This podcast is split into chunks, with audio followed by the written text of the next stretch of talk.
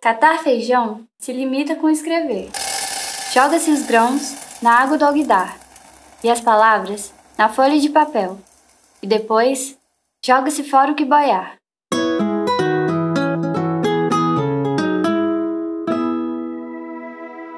Sejam bem-vindas e bem-vindos ao Catar Feijão, seu podcast de literatura.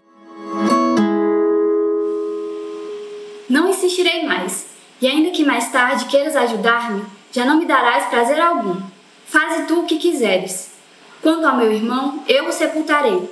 Será um belo fim se eu morrer tendo cumprido esse dever. Querida como sempre fui por ele, com ele repousarei no túmulo, com alguém a quem amava, e meu crime será louvado, pois o tempo que terei para agradar aos mortos é bem mais longo do que o consagrado aos vivos. Hei de jazer sobre a terra eternamente. Quanto a ti, se isso te apraz, desprezas lei divina. Não, não as desprezo, mas não tenho forças para agir contra as leis da cidade. Invocas esse pretexto? Eu erguerei um túmulo para o meu irmão muito amado.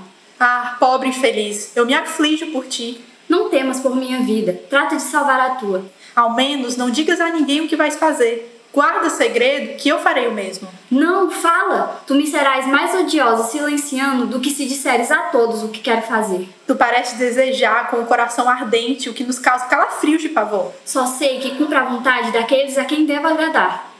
Se tu fizeres, mas o que desejas é impossível. Quando me faltarem forças, eu cederei. Mas não é prudente tentar o que é irrealizável.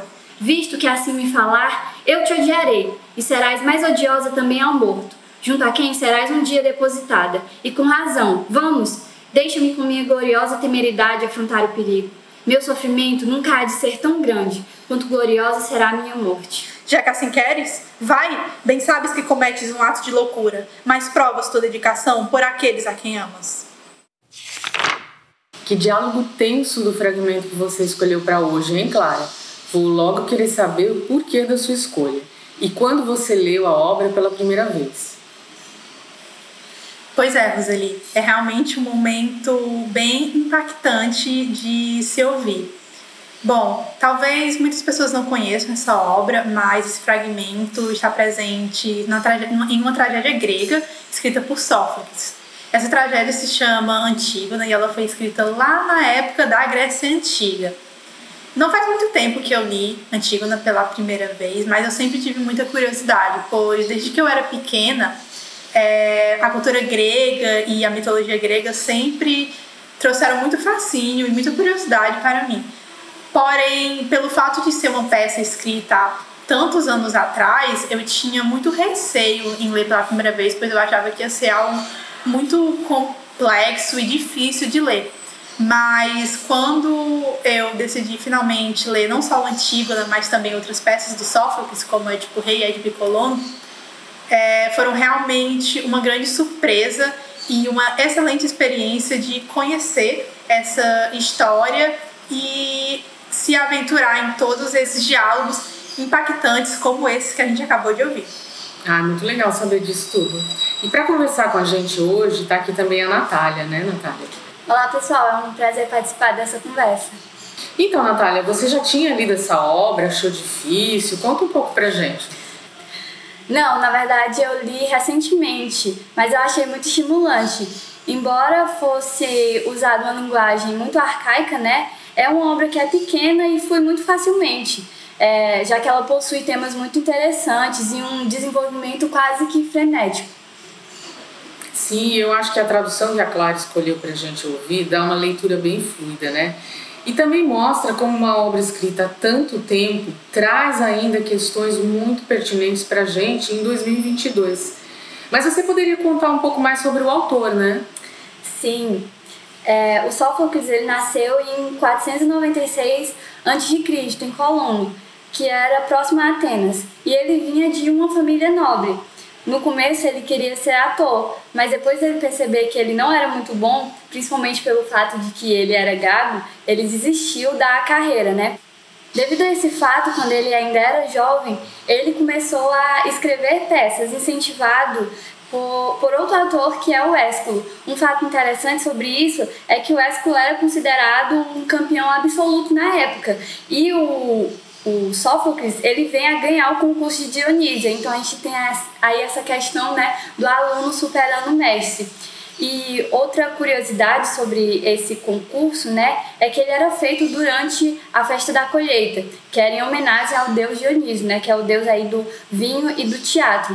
Essa festa ela durava seis dias e os dramaturgos deveriam fazer três tragédias e um drama satírico, que não são tão tristes quanto a tragédia e nem tão festivos quanto as comédias.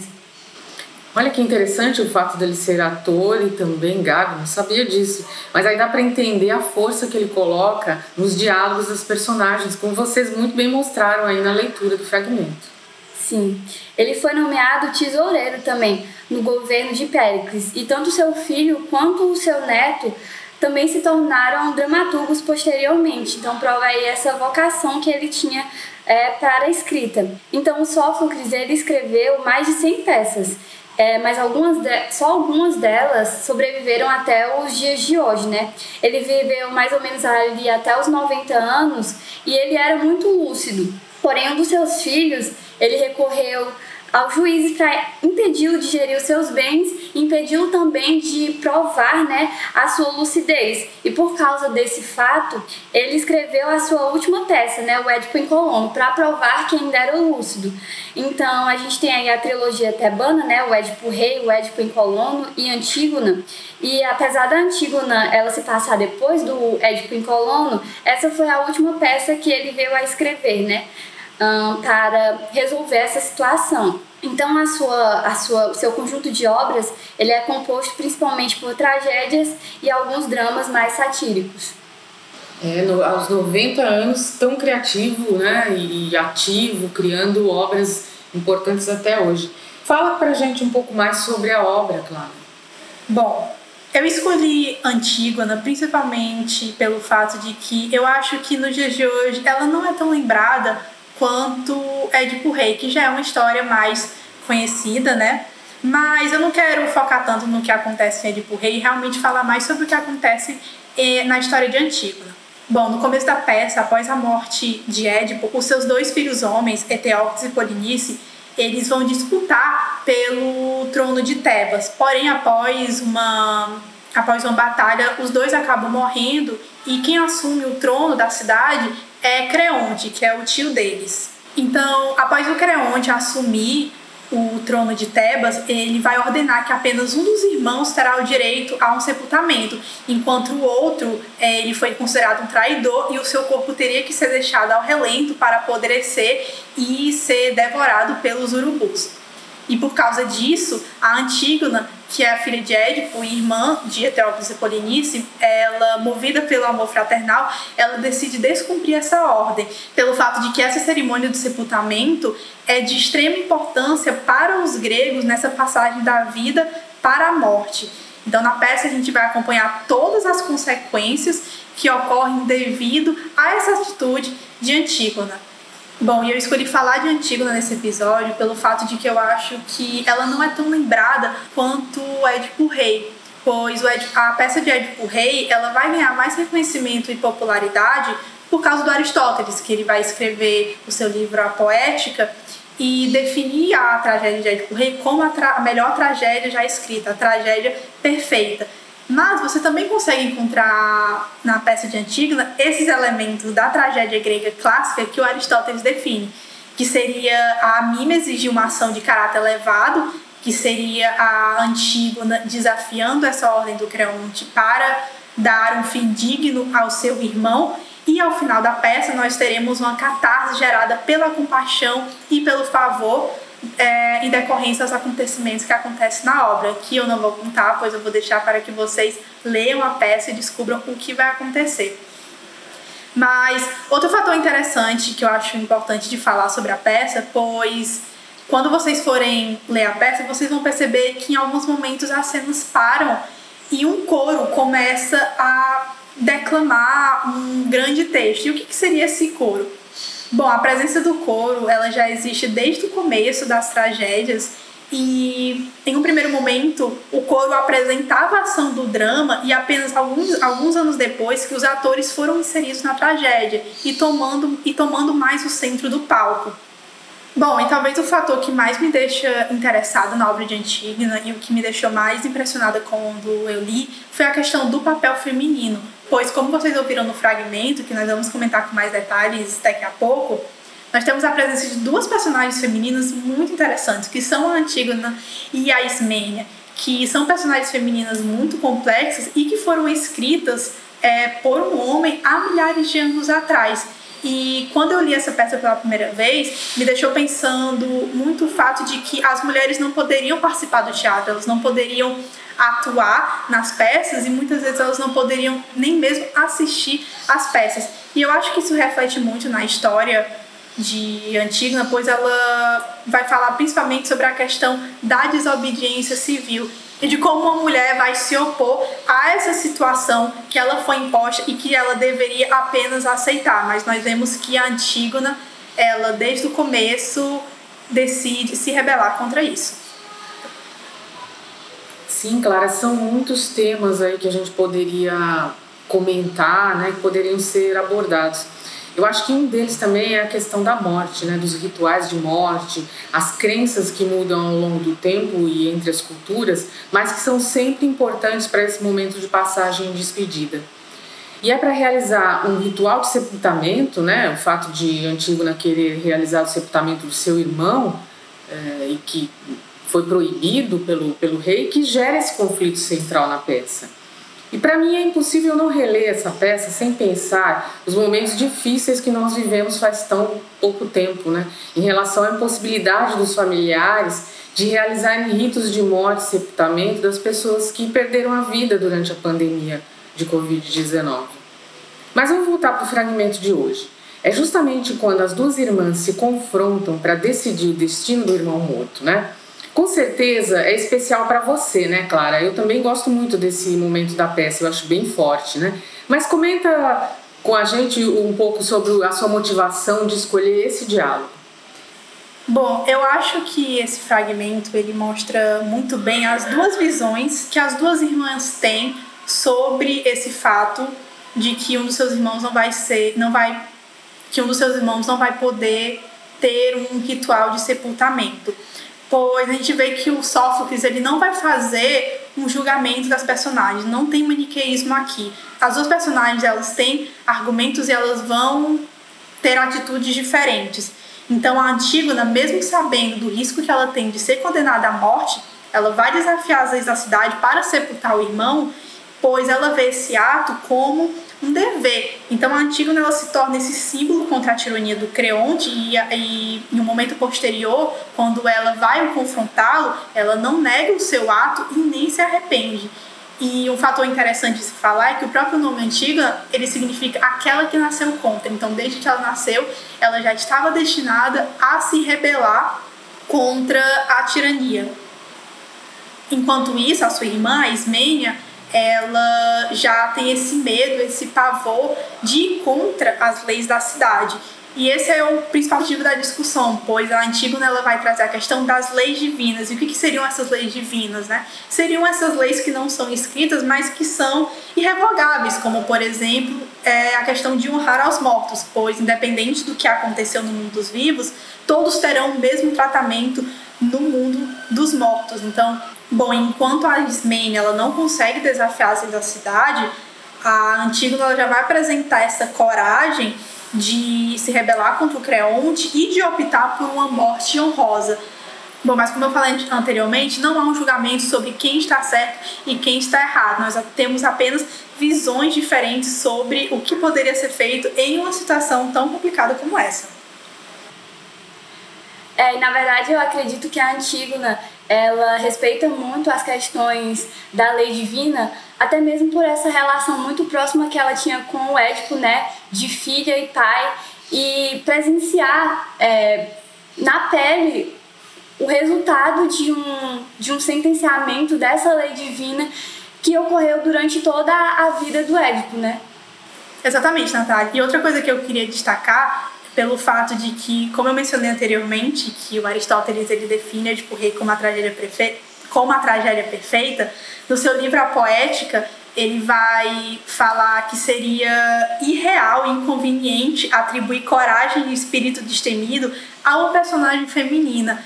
E é muito revoltante é, ler isso, principalmente quando você lê Antígona e você vê que e você vê que a característica mais forte da Antígona é justamente o seu espírito, o seu espírito destemido e a sua coragem por se rebelar contra Creonte e fazer esse ato de sepultar o seu irmão. Então, Clara, em Antígona nós vemos diversos elementos que são muito comuns né, e recorrentes às peças do período publicado. Essa questão do drama familiar, as dualidades do dever moral, a figura dos deuses. É, eu não sei se vocês sabem, mas segundo um dado de 2020 da BBC, Antígona é aí colocada como a peça que é mais apresentada no mundo. Então, eu queria perguntar, né, por que você acredita que Antígona ela ganha esse destaque para a literatura? Bom, eu acho que não só Antígona, mas também como as outras tragédias gregas, elas ainda são lembradas atualmente pelo fato de que elas ainda dialogam muito com os dias atuais. E eu acho que Antígona ele vai ganhar realmente esse destaque para a literatura e ela ainda é muito representada no teatro, mas também em outras formas de arte, como o cinema. Eu acho que principalmente pela essa questão da desobediência civil, que nós vamos ver uma mulher é, tomando uma decisão, indo à frente contra ela, mesmo sabendo de um destino trágico que a aguarda, mas ela segue o seu caminho de cabeça erguida. Então, é de se admirar muito você ver a personagem da Antígona enfrentando todos os homens ao seu redor. E apesar disso nós vemos o seu sofrimento pela perca da, dos, dos pais, a perca dos irmãos e de toda a sua vida. E eu acho que isso dialoga muito com os dias atuais em que muitas mulheres ainda sofrem violências de vários tipos e elas se, e elas se encontram sem ajuda nenhuma, que é o caso da que é o caso da Antígona. Por isso que eu escolhi também como título do episódio é a coragem e a desobediência de Antígona, pois realmente ela precisou de muita coragem para ir para ir contra o governo, né? Ela não foi contra apenas a um homem, ela foi além de dela lutar contra um homem, ela foi lutar contra um governo e contra uma cidade e contra uma cidade inteira. E apesar de um final trágico, é, eu acho que a história de Antígona não foi esquecida pelo fato de que ela realmente teve essa coragem de ir atrás da sua decisão e não temer o seu destino. E é muito fácil, como leitor, também se tornar empático a uma pessoa que está passando por um processo de luto, né? Então, existe ali uma conexão entre a obra e o leitor muito forte. É, talvez um, um outro motivo também para essa obra ainda ser bastante é, representada, né? Verdade, muito interessante essa informação aí. Bom, mas já que nós estamos quase no final aqui desse nosso penúltimo episódio da terceira temporada, né? Eu queria conversar um pouquinho aqui com a Clara, fazer uma reflexão sobre como foi essa experiência, porque nós tivemos nessa terceira temporada episódios autorais, né? A Virginia e a Clara trouxeram autores e, e obras selecionaram fragmentos para a gente discutir aqui. E eu queria saber como é que foi essa experiência, Clara é, de você ter escolhido essas obras, esses fragmentos, a, e aí até produzir o roteiro, as suas dificuldades. Como é que você pode, o que, que você pode compartilhar com a gente sobre esse processo? Bom, primeiramente eu queria trazer obras que foram importantes para a minha vida como leitora e como estudante de letras. Então, após uma após eu fazer uma lista de várias obras que seriam interessantes de falar, eu também pensei muito bem sobre o que eu iria trazer, o que eu poderia trazer como discussão ao trazer essas obras. Então eu acabei escolhendo quatro obras que eram de épocas diferentes, de lugares diferentes e de gêneros diferentes, né? Então, primeiro nós temos um livro da literatura infantil da Inglaterra, que era o Alice no País das Maravilhas, que é um livro muito conhecido, que foi muito importante para o meu processo de desenvolvimento como leitora. E em seguida nós temos uma, é, duas peças de teatro, na verdade, pois até o momento é, no Catafeijão nós não tínhamos falado sobre uma peça teatral, então eu achei muito interessante trazer duas peças que também são muito diferentes entre si. Nós temos o Alto da Compadecida, que é um, uma peça escrita pelo Ariano Suassuna, uma peça brasileira de comédia. Em contrapartida, nós estamos falando hoje de Antígona, que é uma peça escrita milhares de anos atrás na Grécia Antiga e uma tragédia.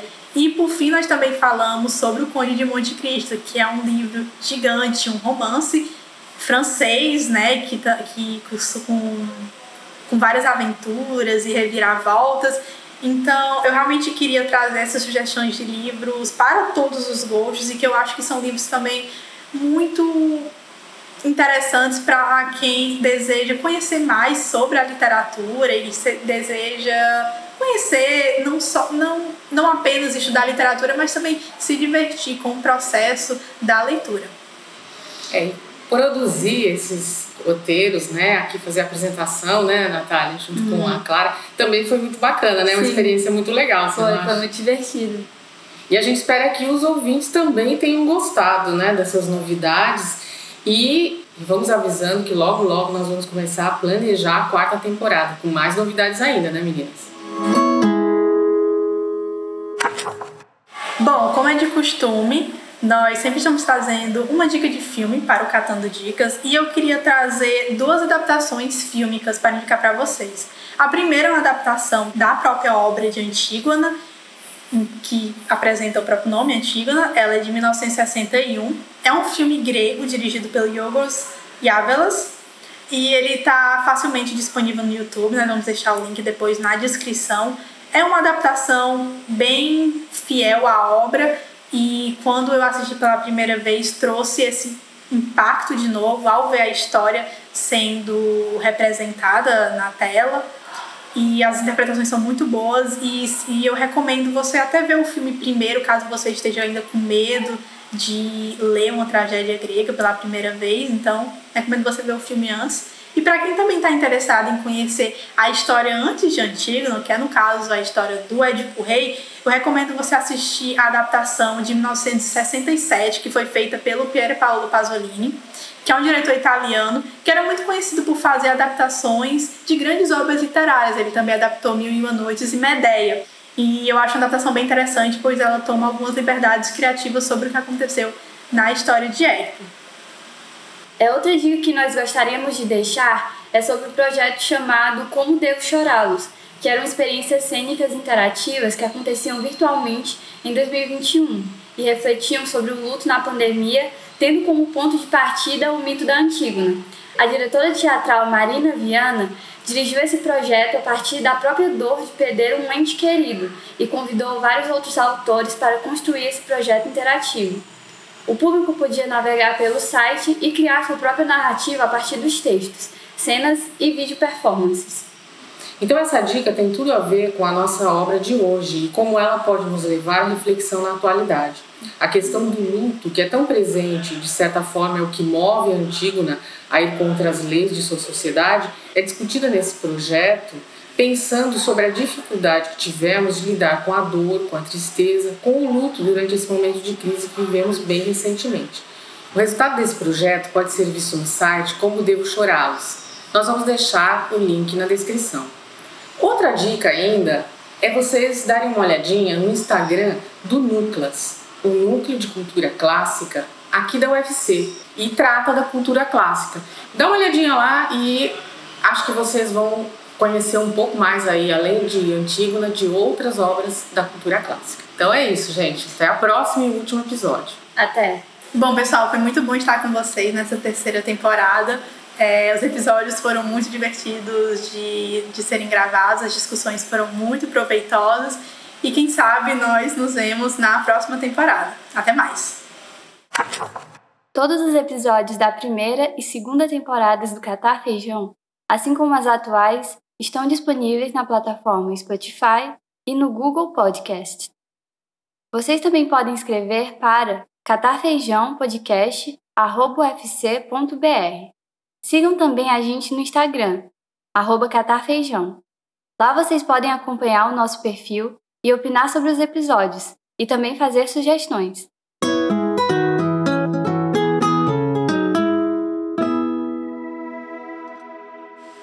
Roteiro: Clara Ximenes. Apresentação: Clara Ximenes, Natália Siebra e Roseli Cunha. Leitura do fragmento: Natália Siebra e Clara Ximenes. Tradução: J.B. Melo e Souza. Gravação: Renato Augusto. Edição, mixagem e masterização, vinheta e composição, Renato Augusto. Apoio vocal, Marília Zangrande. Arte, Eduardo Marques e Virginia Castro.